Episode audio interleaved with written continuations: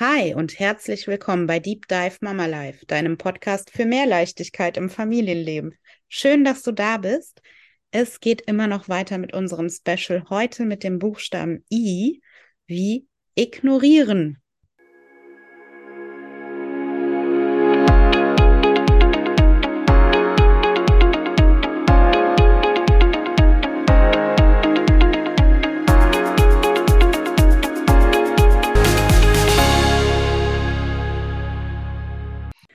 Ja. Charlotte, ignorierst du mich? Ja, ich war gerade in Gedanken. Ich habe nämlich darüber nachgedacht, ob es wohl darum geht, dass wir unsere Kinder ignorieren oder dass es darum geht, dass unsere Kinder uns ignorieren. Ich glaube, es geht um diese klassischen Szenen. Schatz, räum dein Zimmer auf, komm mal her, hast du mich gehört, wie auch immer, und die Reaktion ist Nee. keine. Ja, ja, stimmt. Hört man auch öfter, dass es diese Probleme gibt, ne? Aber auch das ist ja wieder mal nicht so einfach, ne? Wir sind ja nicht auf der Eisbergspitze. Wir sind ja keine Verhaltenspädagogen, die jetzt einfach so Tipps raushauen, sondern da müsste man sich jetzt auch die Szene wieder ganz genau angucken für und auseinandernehmen. Dafür haben wir jetzt nicht Zeit in diesem Umfang und wir haben ja auch keine konkrete Frage, sondern es geht ja nur ums Generelle. Kinder sind ja noch sehr in ihren Emotionen verhaftet. Das hat ja was mit der Hirnentwicklung zu tun, dass das emotionale Zentrum sich schneller entwickelt als das kognitive Zentrum. Darüber haben wir auch schon mal, ich glaube, in einer der ersten Folgen gesprochen, hat Sarah das sehr, sehr ausführlich erklärt. Könnt ihr nochmal nachhören, wir verlinken euch die gleich nochmal unten. Und ja, ich glaube, wir überschätzen da manchmal unsere Kinder schon. Also wir überschätzen quasi die Hirnentwicklung und Mhm. ja, überschätzen, dass die wirklich noch öfter in so einem Flow-Zustand sind, wo wir ja gerne immer drin wären, aber als Erwachsene nicht mehr so einfach reinkommen wie Kinder. Und ja, jetzt fällt mir gerade ein, dieses Problem hat man aber mit Männern auch manchmal. Also ich zumindest mit meinem Mann, dass Charlotte.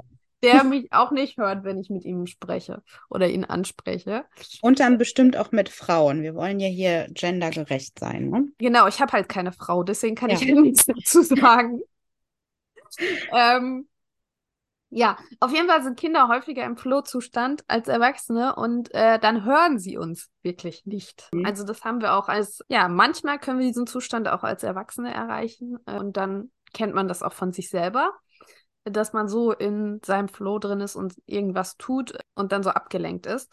Ja, und was hilft dagegen? Eigentlich hilft immer in Verbindung gehen.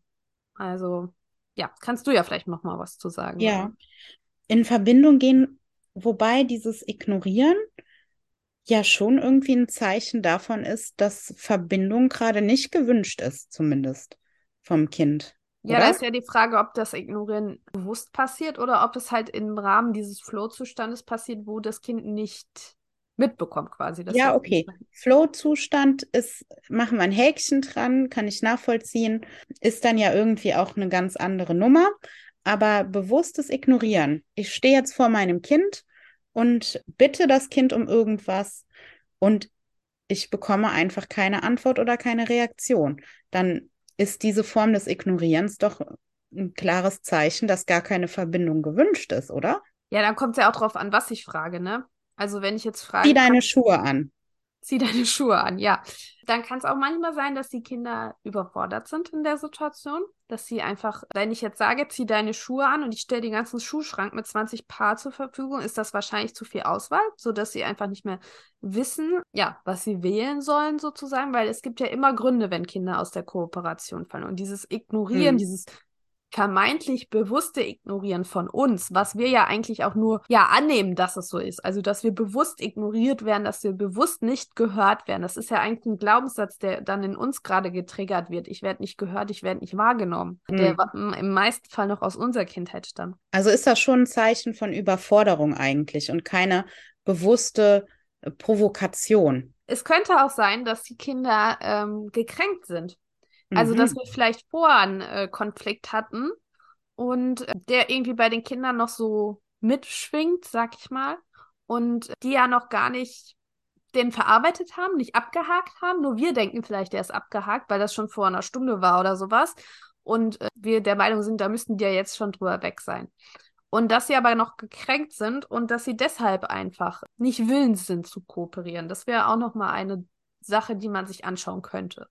Okay, also wir haben das Ignorieren jetzt äh, sozusagen entlarvt und aufgesplittet in den Flow-Zustand, in eine Überforderung oder in ein Gekränktsein. Jetzt käme noch die eine Million Dollar Frage, Charlotte. Wie gehe ich denn damit dann um? Ich stehe vor dem Kind und sage, zieh dir die Schuhe an und ich werde einfach ignoriert. Tja, ich würde die Schuhe mitnehmen. Das ich würde nicht in den Konflikt einsteigen. Das ist ja immer das, was ich zu den Eltern sage, wählt eure Konflikte weise. Also das wäre jetzt mhm. kein Konflikt, in den ich einsteigen würde persönlich. Vielleicht bin ich da auch lockerer als andere, aber wenn meine Sch Tochter die Schuhe nicht anziehen will, dann zieht sie sie halt nicht an. Also dann lasse ich sie die Erfahrung machen, dass die Socken dann nass werden, gehe natürlich in die elterliche Verantwortung und nehme natürlich die Schuhe mit und wahrscheinlich auch ein paar Ersatzsocken. Aber das wäre jetzt nichts, wo ich einsteigen würde. Und wenn man ein anderes Beispiel nimmt, keine Ahnung, räum dein Zimmer auf. Das Problem ist halt immer, dass, wie wir ja gesagt haben, eine Trennung stattfindet in dem Moment. Ne? Wir fühlen uns nicht gehört, nicht gesehen, Verbindung ist anscheinend nicht gewünscht und wir können aber Konflikte nur in Verbindung lösen. Also wir können sie nicht durch Trennung lösen. Es funktioniert einfach nicht gut.